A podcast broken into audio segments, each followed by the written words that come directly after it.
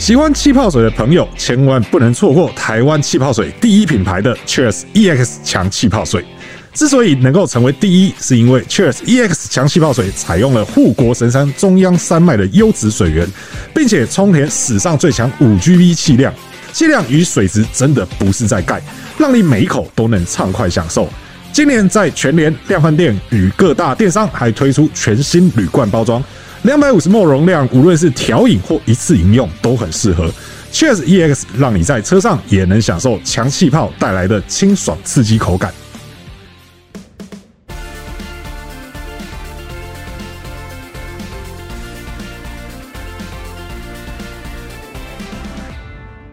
Hello，欢迎大家收听这一节商人带你上车，我是 ETtoday 车云记者商人，主跑车现在已经有八年的时间，玩车这路上不短的十五年，不管什么车我都爱玩。节目的一开始呢，先为介绍今天的特别来宾哦，这位是有超过十六年资历的资深汽车媒体人，To Game 上有车长媒体机长，汽车谈话见面我的固定来宾，有一种小叶。Hello，大家好，商人好，很开心今天来上车。对，今天要来上的这部车呢，外形长得非常的酷炫。然后油耗应该也是非常的漂亮，重点是它不是电动车。对，这个年代要讲不是电动车的机会，我想应该会越来越少了哈。对啊，对，而且因为这个车比较特别的是，它就是纯的油电车了哈。对，这个就是我们的 Prius 第五代大改款终于来了。很多人听到油电车，应该第一个会想到 Prius 吧？对，因为 Prius 的历史其实起源非常早嘛。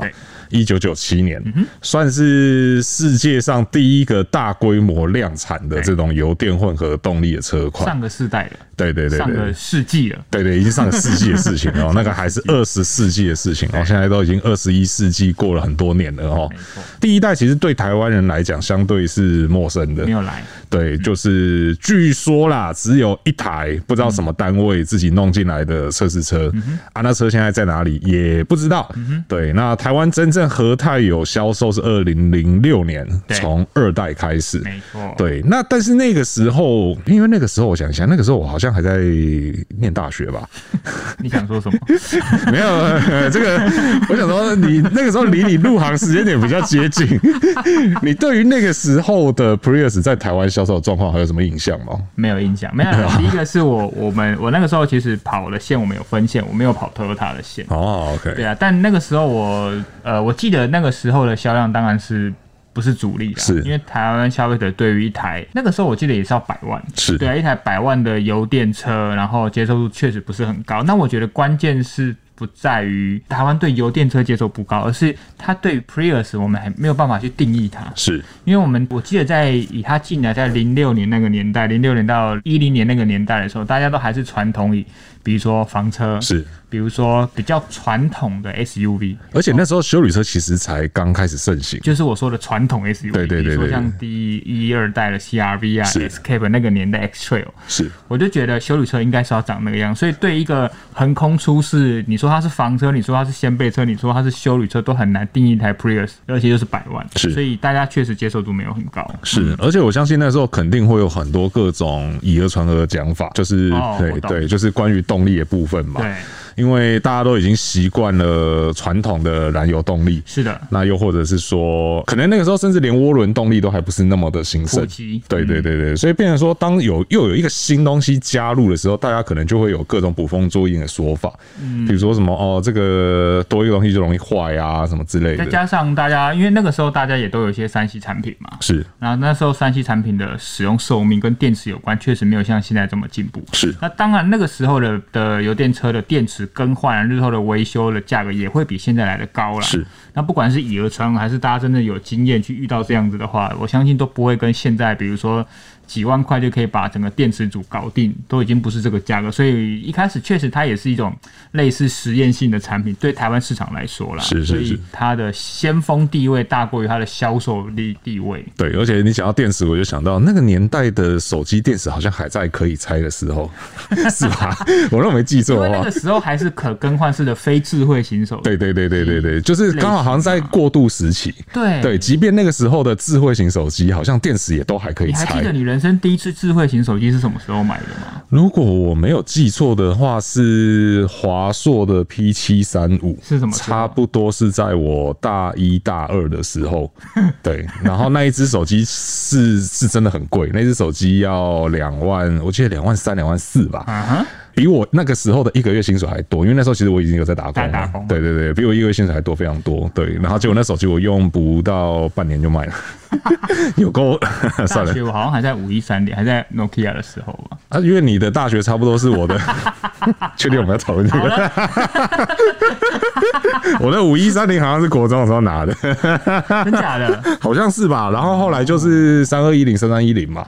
啊，是吧？然后到高中的时候有拿过八二五零蝴蝶机嘛？对啊。然后后来到大学的时候，我记得后面就几乎都是智慧型，是。只是那时候智慧型的作业系统还没有一个统一。对。那时候连 iPhone 可能都还在三吧。我现在一边讲一边正在找，就是我人生第一支智慧型手机是 iPhone 三 S。Okay.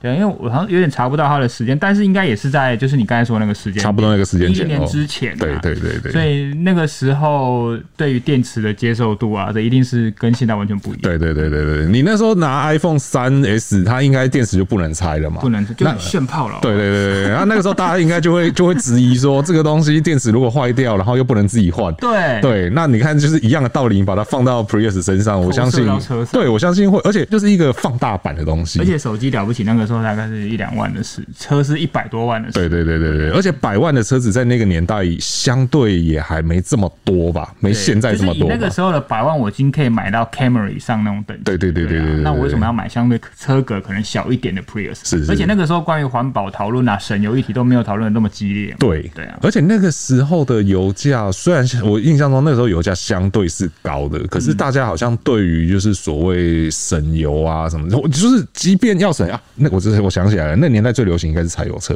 哦，对，因为那时候从零四零五年开始，我们导台湾导入柴油车之后，对，反正你要省油你就买柴油车。对对对对对，那时候还比较不会有人去讲到油电这件事情。对，而且那时候柴油车各家也是办各种省油比赛啊，你也去参加过，不是？而且大家就会算说，好，你油电比较省，好，你你如果油价哎车价多这么多，其实你不会比较划算。是是是，哦，那买柴油车。对对对对，就是那时候大家精算起来都觉得，而且那时候柴油车选择真的是非常多啦。除非他们其实蛮多消费者比较坚持说，我想要买日系车。对。那日系车可能就比较没有柴油车的选择。啊，对，是是是是是，没错。所以说这个是二代，欸、对二代的背景 然后你看这这各种讲古的，连手机哪一只都要拿出来讲了，这是帮助我们回忆啦。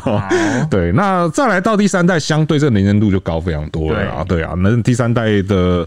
Prius 那个时候也是，我觉得也是台湾汽车浪潮的一个转换期，是。刚好已经转过去了，变成说大家对于新的这种新能源车款相对接受度都都比较高了，而且那时候 Toyota 也算是非常的这个品牌就是要往油电这个方向发展去了，很明确了，对，就已经非常明确了，而且那个时候差不多应该在它的尾声的末期的时候，柴油门就爆了嘛，对。对，那对啊，那就是一个翻转的时候嘛，为了下一代铺路，对，是这样子。的，这各种阴谋论啊，对。啊，那因为到三代的时候，就是大家接受度也高，而且这个车子的它形塑出来未来的方向也是越来越明确，确实，对，而且它重点是它还开出了就是家族化，它不是不再是只有 Prius 单一车款，对，就是 Prius C 啊，Prius Alpha，甚至是 Prius PHV，对，都在这一代的时候就陆陆续续衍生出来。对啊，讲到这几个延伸车型，就觉得啊、哦，好可惜哦。我觉得那都很棒的车，但后来就没有继续再加强那些其他车型的力道。是是是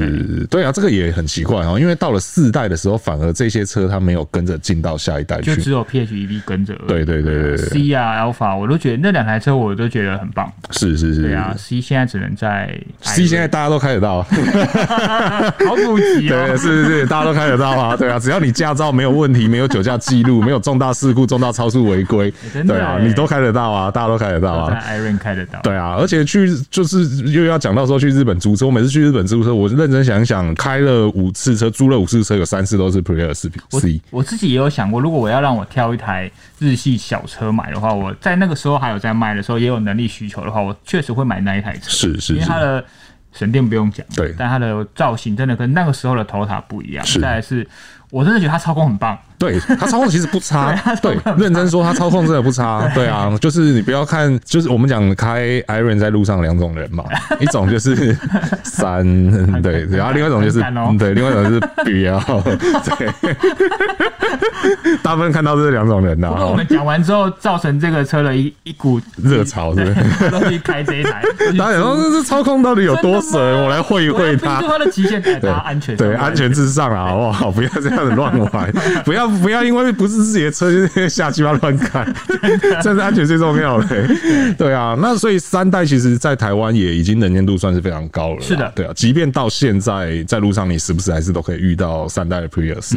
对，那其实那个当下也是包含到像 RAV4，对，然后那时候 Altis 还没吧？还没有。对，那时候 Altis 还没，但是 Camry 已经有了。对对，这两两个算是那时候当家当红的车款都已经有油电了。是的。对，那到后来四代出来之后，在台湾能见度又再进一步往上提升嘛。但是相对来讲，那个时候陆续就先后遇到了 Artis 油电，对，跟 Corolla Cross 油电，嗯哼，就把油电系统国产化了。是是是是，就是完全的国产化，而且是。进一步压到百万以内，嗯哼，对，因为原本 Camry 的油电可能还是相对是比较高价位，对对对对对，然后那 RAV4 又是进口车款，对。对，那有了 Prius 跟 Corolla Cross 之后，看起来 Prius 的存在就有那么一点点尴尬了，对，然后所以就陆续就从 Prius Alpha、Prius C，然后到 Prius，对，都陆陆续续的就停卖了，然后只剩下 Prius PHV，对，不过我觉得它很重要，是因为以现在整个车坛来说。油电专型的车款确实不多嘛？你说之前的 Honda 的 Insight，对，然后还有像这一台 Prius，它可以愿意把为这个车子做一个油电的动力版本，我觉得它的那个江湖地位还是在啊，是因为它毕竟还是要让大家普及去接受 Toyota 等于油电这件事嘛，所以它在很畅销的车款都慢慢的导入油电。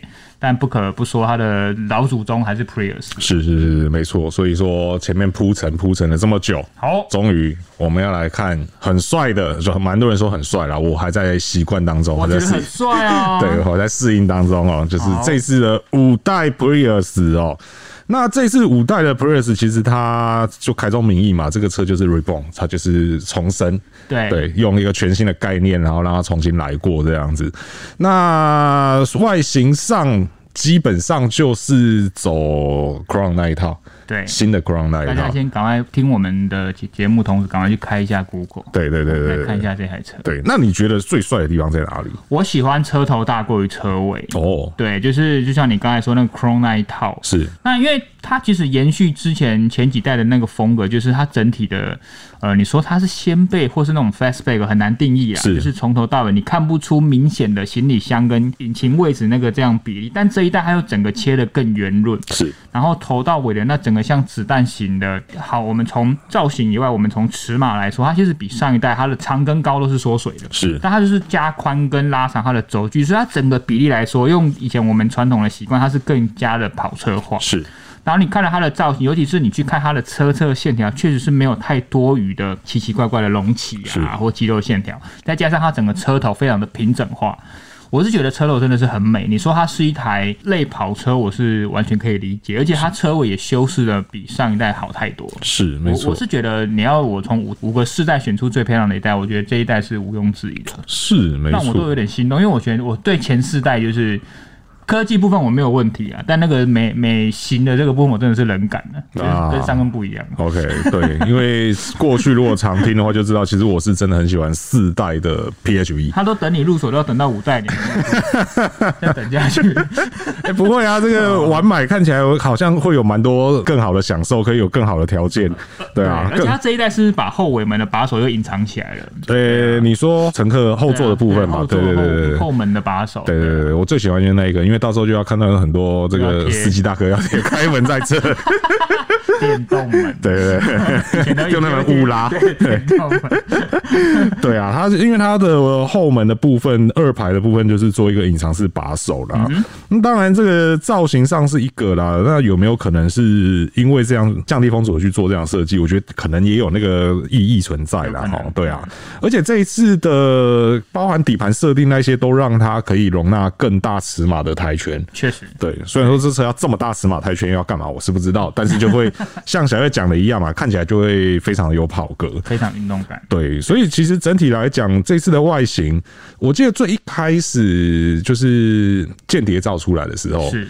好像还蛮多人在怀疑说，到底是不是真的跳筒跳这么大？对，会长这样子吗？对对对对，因为跟第四代是真的差异是非常之大。你看车色剪影可能会多多少少有点关联啊，但是你看整体的那个，当剪影拿起来看到整个十样的时候，哇！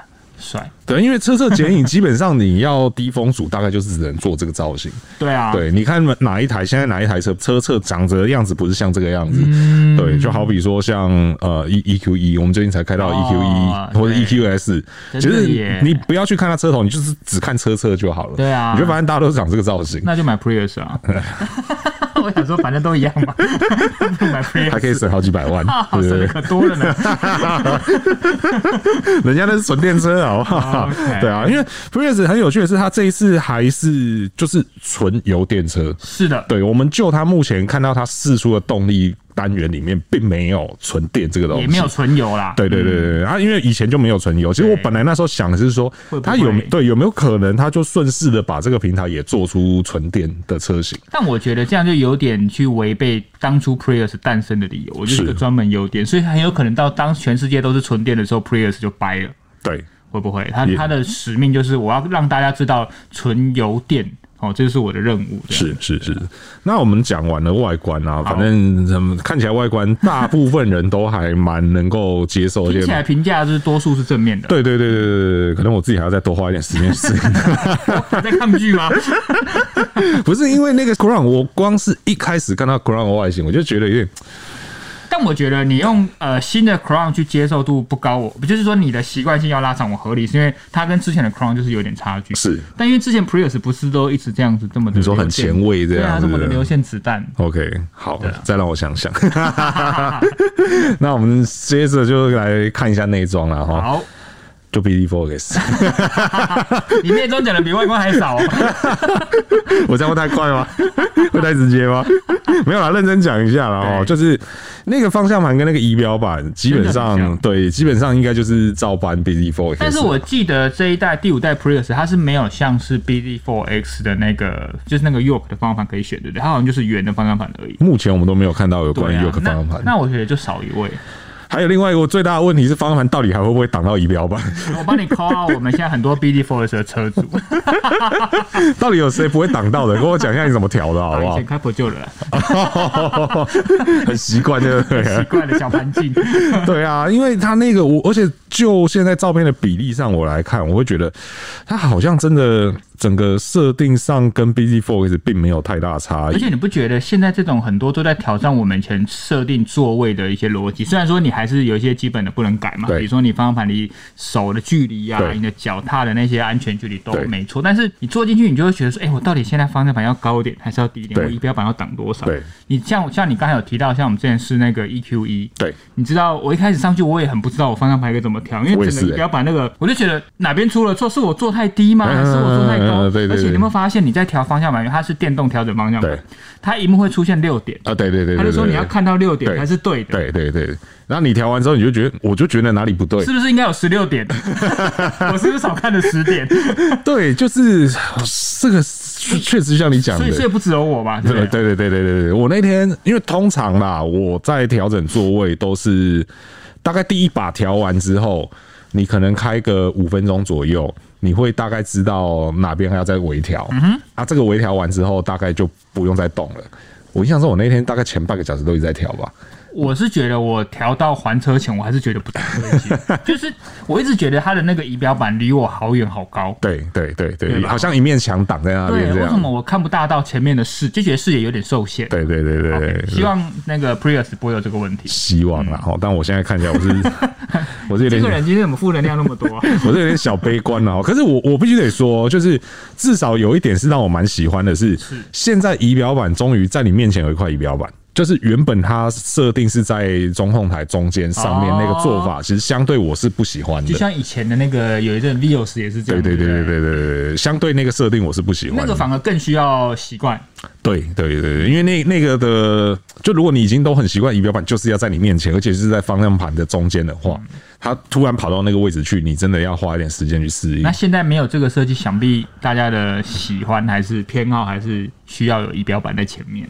或许是这样子吧，对啊，就就好像我前两天看到那个特斯拉社团在讨论，他们在团购那个方向盘前面的仪表板，Model 3的车主们在团购那个东西。哎呦，哦，这也是个商机的，需要需要。但听说好像有破保固的问题，我是不确定，对啊，因为他那个好像要插。OBD，然后好像特斯拉的政策是你 OBD 上的插东西就会破保固，我不晓得啦，这个有特斯拉车主知道的话再跟我们分享一下。然后还有你到底觉得那东西需要不需要？反正我看到的都是噗嗤笑，我想说我没想到这也是一个需求。你都决定要买这样子的车，结果你还是决定要这样子的界面，对对对，是蛮令人玩味。对对对，就好像那个什么，有些人会在那个排档杆旁边用标签做记号，有没有？然后写中文，前进、后退、停车、爬山、对下坡。对啊，这个不是习惯的问题，这是技能的问题。你不要笑，还真的有人这么做。对啊，每一台车都一样啊。就是他，就就有些人可能手排开了一辈子嘛，没有开过自牌，对不对？也是有可能啊。对啊，像像我我我这个也也不怕大家知道，就是我父亲以前都是开手排车，然后后来很多年前，这很多年前的事情了。那那那时候跟亲戚借一台 A 秀，对，然后自排嘛，嗯，他不知道发动要回 P 档才能发。哦，对对对，然后这个车子就卡在路上，卡了好一阵子，然后后来是别人帮他看了，才发现他没有回到 P 档，没有回 P 档。对对对对，啊，因为那时候我也还小啦，所以就就不知道这些东西。可是长大之后，你就发现其实这种事情是真的有可能发生的，就是只要使用习惯一改变，然后有一些老司机他真的也不是那么常在接触新的东西，其实这个就很挑战大家的。因为手牌不会写 P 档，也不会写 N 档，对，而且即便你挂在档位里面，你只要踩离合器，对，都还是发得起来，还是可以发得起来。对对对对对，所以。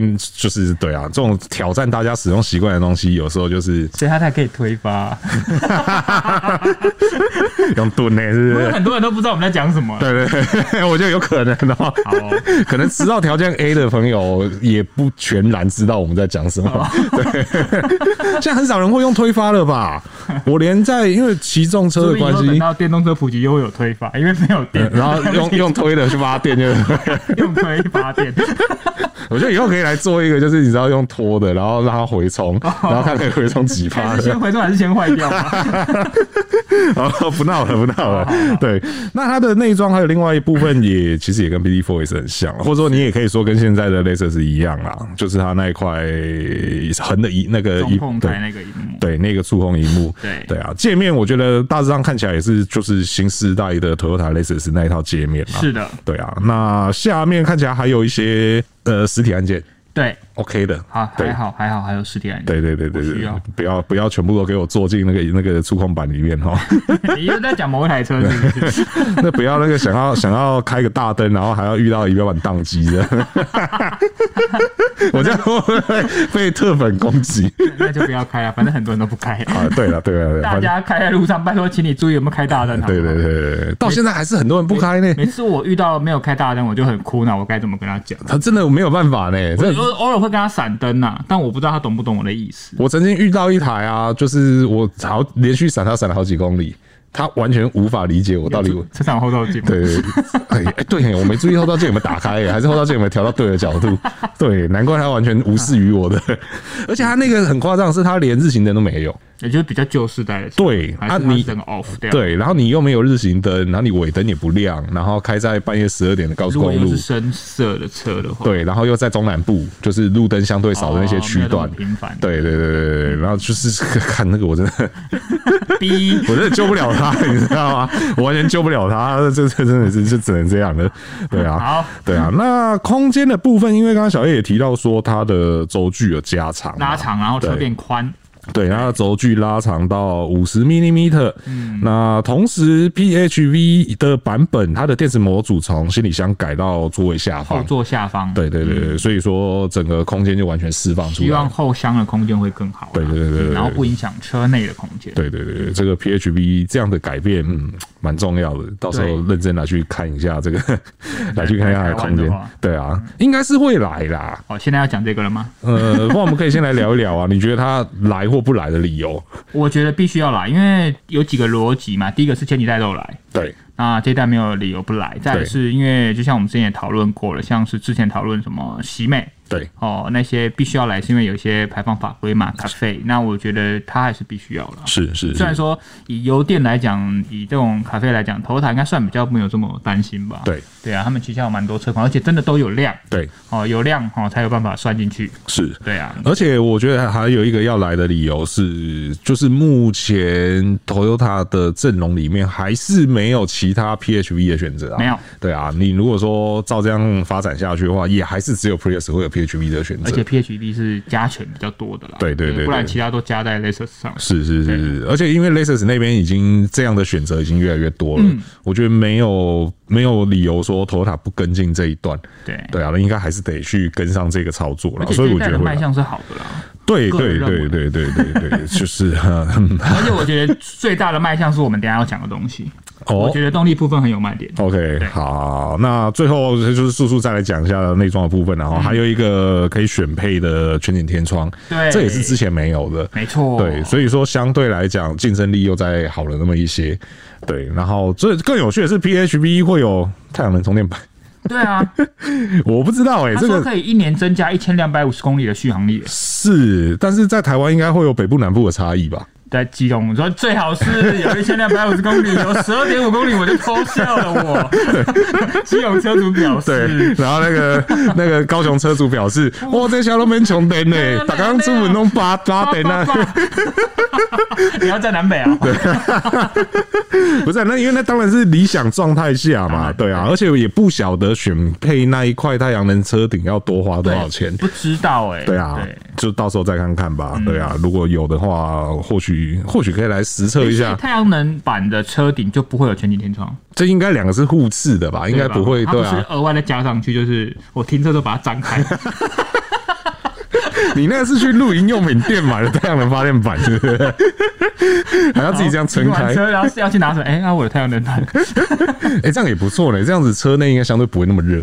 是吧？对，应该不是啦，他应该是直接就坐在上面了啦。对啊，或许更要担心的是，如果万一在高速公路上被那个东西打破的时候，哦，修复成本有多高？对对啊，我觉得这个是另外一个课题，又会更高的成本。对对对，到时候再来研究这个问题。好的。那我们就来看看动力的部分了。卖点的部分，对，这次动力其实我觉得也蛮有趣的哦，就是它又有一点八升，又有二点零升，是。然后还有一个我们刚刚一直讲到的 PHEV 嘛，那 P PHEV 也是二点零升的引擎。嗯对，我们先从一点八开始来讲，一点八的马力是一百四十匹，嗯哼，比现在多吧？对对。然后那因为现在的没有二点零嘛，嗯哼。那二点零的话是一百九十三匹，嗯哼，对，这个也我觉得引擎的本体嘛，对不对？呃，中下马力，中下马力，中下马力，对对对对对，而且它的零一百加速是分别是九点三秒跟七点五秒，嗯哼，四代的零一百加速有在十秒内吗？这我不是很肯定。但我就我那时候开起来体感，我觉得可能是勉勉强强压在十秒上下。是对，它现在九点三秒，呃，这其实已经不慢了。七点五秒，这其实是蛮快的，很嗨耶。对啊，这个我觉得某种程度上也就呼应到你讲的跑格这件事情。对，对，它真的是变得是蛮有跑格的。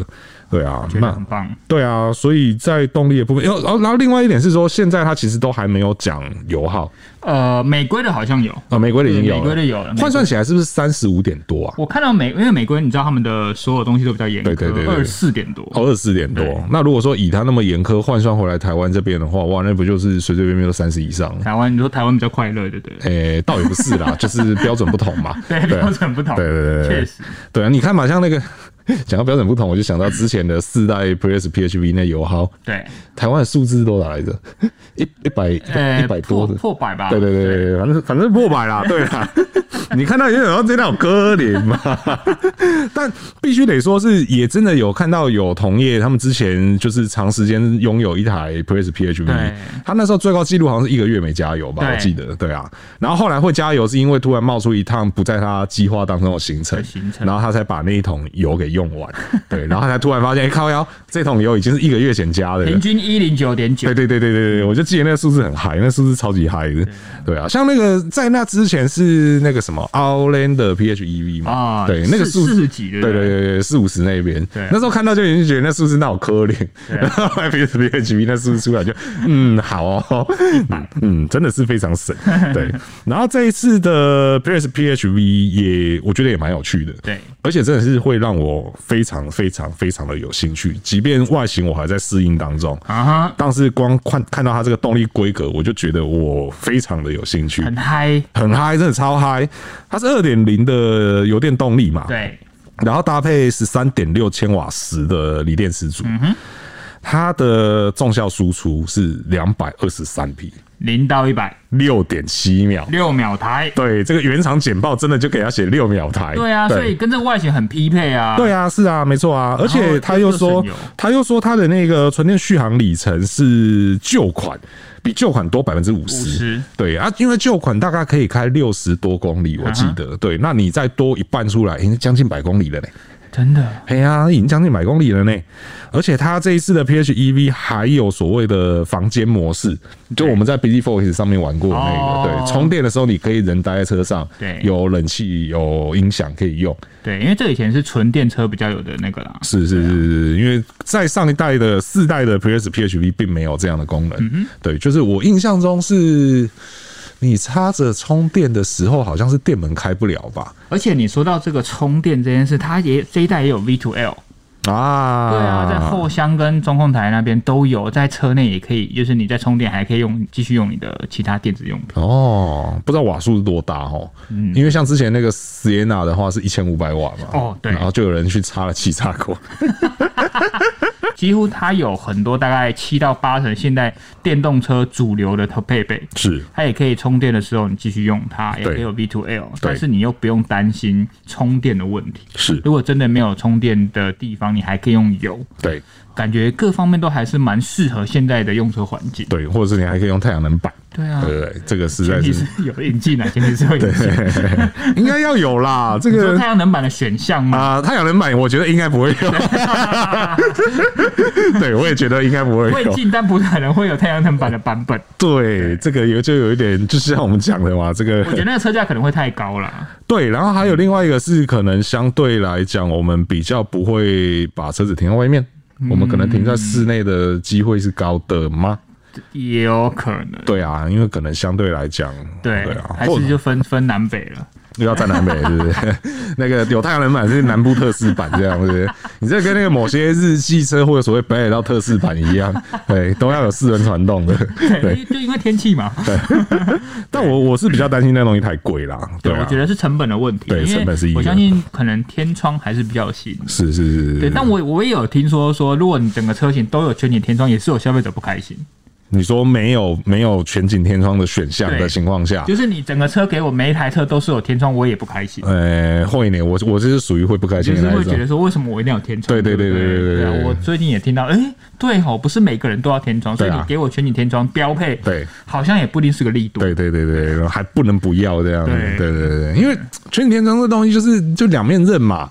当然，有时候我们在试驾现在某些新车，我们都会觉得说那个东西就是开阔，对，会有比较好的空间感，对，你不会觉得你被关在那个车子里面。但是那坏处就是夏天在晒的时候，那真是要命啊，你知道吗？所以我后来有想过几个权衡方式，就是我可以有全景天窗，但我要固定式，我不要打开，OK。然后我有一个遮阳棚，OK。对，但是我不用把它打开，因为我不大会打开，是。那我我可以这种这个采光，但我可以减少因为这个打开的机构所衍生的维修问题哦。所以对我来说，我觉得最好的选项就是全景固定式天窗，OK 就好。OK，对啊，好。当然不是每个车型都这么多选项，是，因为有些可能就是小开的天窗嘛，那有些是全景铁玻璃或什么的。那有些比较贵的车款是选项会比较多一点。对对对对对，这个大家也可以跟我们讲一下，你们到底对于天窗或是全景天窗这个东西，对，可开不可开？对对对，要还是不要？玻璃车底，对对对对，碳纤维车底，这个真想想要，这个真想要，对，但觉得这里很赞，没有啦，那当然是某种程度上是对于就是操控面来讲，对，可能你很讲究操控，所以你就会觉得车顶要越轻越好。可那个那个的功能确实就跟天窗是两回事，对对对对，而且是完全两个是相反的方向，对对对对对，这个就看个人啦哈。对啊，那讲完了动力，再来就另外一个，也是这次我觉得蛮大的一个重点，嗯，就是我们如果大家还记得的话，就是我们现在耳熟能详、经常挂在嘴边的 TNGA，对，第一个使用的车款是谁？就是四代的 Prius，上一代的 Prius，对对对，它是第一个拿 TNGA 放在市售化的这个车型。对，那这一次的 Prius 五代呢，它又有一个首创。对，它用的是改良后的 TNGSC，是的，对，那它也是第一个用上这个改良后架构的车款。嗯哼，对我，你还记得你第一次开到四代 Prius 的时候的感想吗？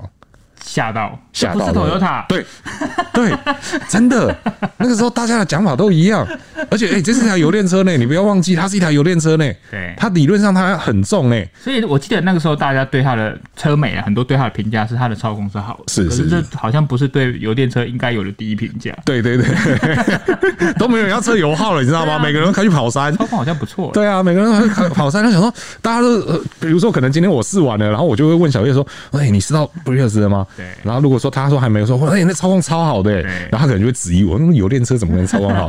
那明天还开我说，哎、欸，那操控到底怎么回事？对对啊，那个时候当下确实是吓到蛮多人的。嗯、那也当然到后来各个车型用上 TNGA 之后，其实大家的反应都是正面的。嗯哼，对我还没有听到什么大家觉得说哦，TNGA。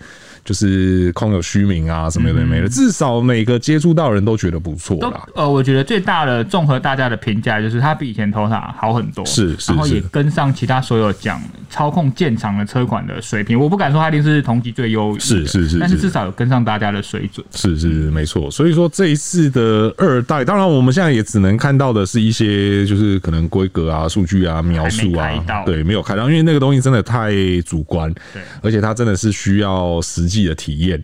才会知道到底进步在哪里，进步幅度有多大。对啊，但我相信应该也会蛮让人惊艳的啦。对啊，最后就是它也有 TSS 三点零。对对对对。然后我补充一下，B to L 确实像你讲，一千五百瓦啊，也一样一千五百瓦。好，所以要用气炸锅。对，所以大家要先去买气炸锅。嘞，不知道进的规格有没有啊？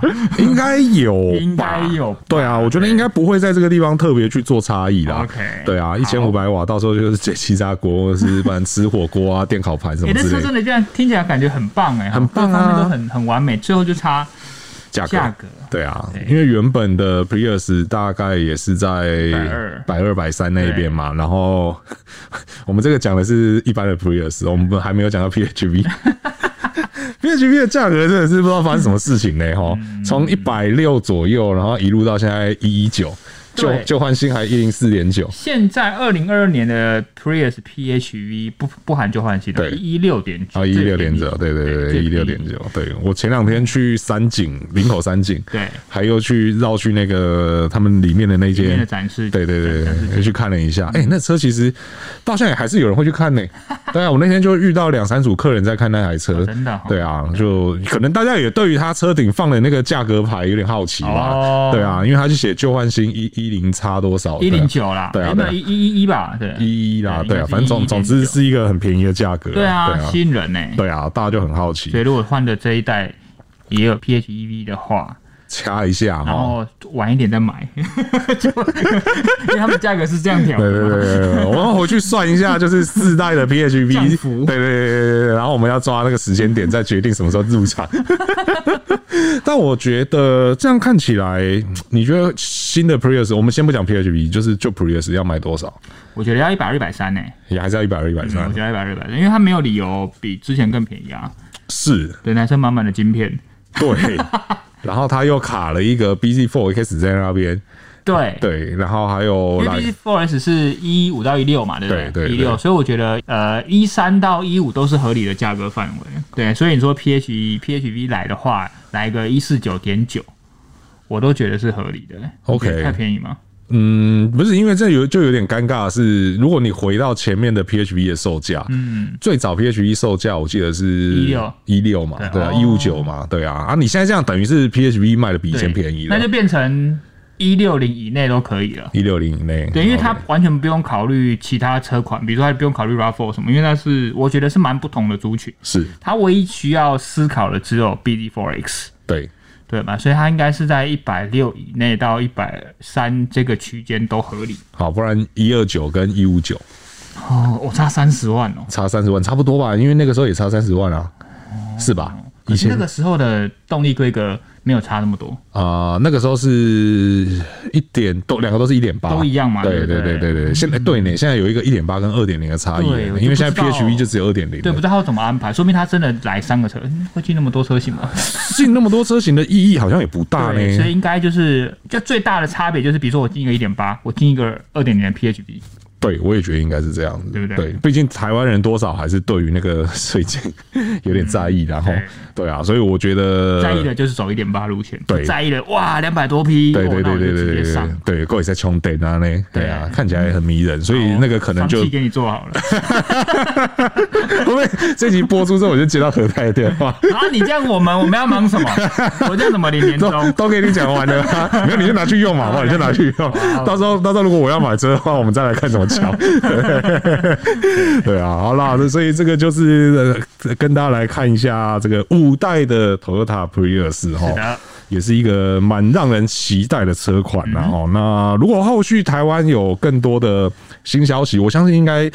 呃，因为明年过年过年比较早嘛，一月嘛，我们大概一月底二月初应该就会知道。二月初就要吃和泰春酒了。对对对对，暌违几年，四三年三年。三年，不过他们说今年应该是会办的啦，应该要吧？会告诉大家完整的讯息，我们再跟大家分享。对对对对，到时候再把第一手的资讯来跟大家讲，然后所以也请大家要持续锁定我们 ETtoday 车云，然后我们的上人带你上车，还有我们的 2Game 上有车赏啊哈。那以上呢，就是今天节目的所有内容哦。那如果说对我们节目内容有任何问题或意见呢，欢迎在留言提出来，和我们一起讨论。如果还没有订阅的朋友呢，请记得按下订阅，这样才能够第一时间收听到我们最新的节目。那我觉得我们节目内容不错，也请不吝给我们五星好评，这会对我们有很大的帮助。那我是尚恩，我是小叶，我们就下次再见喽，拜拜。